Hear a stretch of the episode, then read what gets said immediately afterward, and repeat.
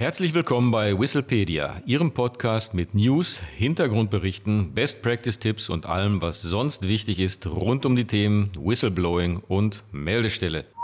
Auf geht's. Schönen guten Tag. Hier sind wieder Stefan Reinwald und Martin Walter. Wir möchten uns in unserem heutigen Podcast gerne mit dem Thema Offenlegung von Informationen im Hinweisgeberschutzgesetz beschäftigen. Das Hinweisgeberschutzgesetz, das aktuell in einem Referentenentwurf vorliegt, befasst sich mit dem Begriff der Offenlegung von Informationen. Aber was ist das eigentlich und sind Personen, die Informationen offenlegen, auch durch das Gesetz geschützt? Das Hinweisgeberschutzgesetz unterscheidet drei Adressaten einer Meldung. Die interne Meldestelle, die externe Meldestelle oder die Öffentlichkeit. In Paragraph 3 des Hinweisgeberschutzgesetzes wird definiert, dass das Zugänglichmachen von Informationen über Verstöße gegenüber der Öffentlichkeit als Offenlegung bezeichnet wird. Praktisch gesprochen handelt es sich um eine Offenlegung, wenn etwa Informationen an die Presse gegeben werden oder in Social-Media-Kanälen wie Facebook beispielsweise gepostet werden. Martin, welche Schutzvoraussetzungen gilt für die Offenlegung von Informationen? Ja, das ist ja ein ganz interessantes Thema. Also wenn Informationen über Firmen interner oder interner von Dienststellen an die Öffentlichkeit gelangen, ähm, ist dann die hinweisgebende Person eigentlich geschützt. Die Frage stellt sich ja nicht, wenn der Adressat eine interne Meldestelle war oder eine externe Meldestelle, das ist, glaube ich, klar. Aber man kann sagen, auch wenn Informationen über Verstöße an die Öffentlichkeit gegeben werden, können die Schutzvoraussetzungen des Hinweisgeberschutzgesetzes erfüllt sein. Das ist allerdings nur unter streng definierten Voraussetzungen der Fall. Da muss man ganz genau aufpassen.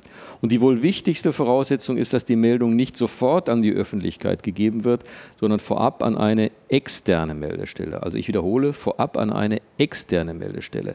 Und erst wenn die hinweisgebende Person in der im Referentenentwurf genannten Frist von drei Monaten keine Rückmeldung von der externen Meldestelle über das Ergreifen geeigneter Folgemaßnahmen erhalten hat, dann darf die Meldung offengelegt werden.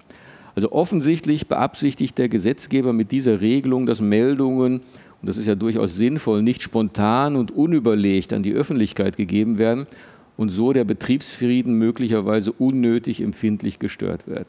Vorgeschaltet ist also die externe Meldestelle des Bundes oder eines Bundeslandes, die die Stichhaltigkeit der eingegangenen Meldungen prüft und Folgemaßnahmen ergreift. Und wie gesagt, erst wenn die externe Meldestelle ihren Aufgaben nicht nachkommt, darf die Meldung durch die hinweisgebende Person offengelegt werden. Ansonsten ist sie durch das Hinweisgeberschutzgesetz eben nicht geschützt. Merkenswert ist ja in diesem Zusammenhang, dass es zur Erfüllung der Schutzvoraussetzungen nicht ausreicht, die Meldung vor der Offenlegung eine interne Meldestelle, also des Unternehmens oder der Dienststelle gegeben zu haben. Vor der Offenlegung soll offensichtlich, so ist die Intention zu deuten des Gesetzgebers, erst eine neutrale dritte Person eingeschaltet werden, eben die externe Meldestelle. Und äh, von dieser Regel externe Meldestelle vor Offenlegung gibt es jedoch in 31 des Hinweisgeberschutzgesetzes drei Ausnahmen. Der Verstoß, der gemeldet werden soll, stellt eine unmittelbare oder offenkundige Gefährdung des öffentlichen Interesses dar. Man kann hier also quasi vom Gefahr in Verzug sprechen. Also wenn Gefahr in Verzug da ist, darf die Meldung auch offengelegt werden. Das ist natürlich dann auch entsprechend gut zu begründen. Und dann gibt es noch zwei weitere Ausnahmen.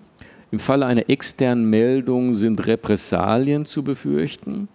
Und die dritte Ausnahme, aufgrund der besonderen Umstände des Falles sind die Aussichten gering, dass die externe Meldestelle wirksame Folgemaßnahmen einleiten wird.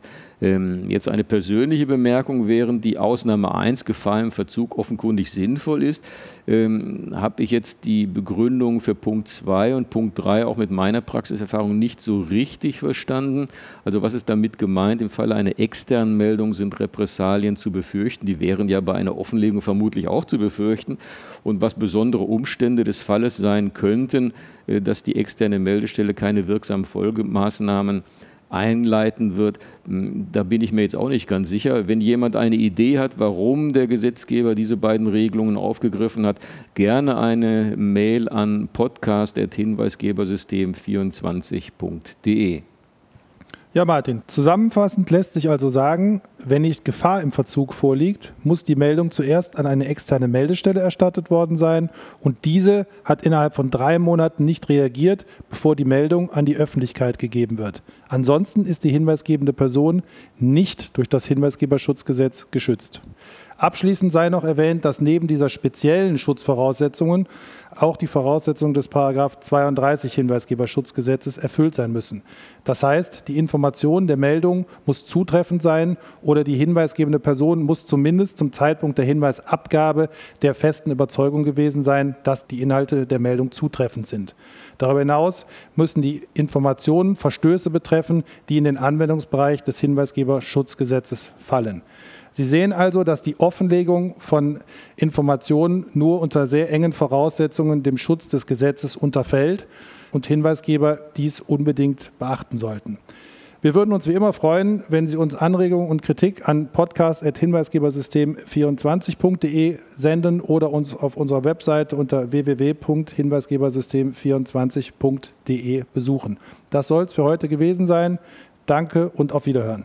Auf Wiederhören.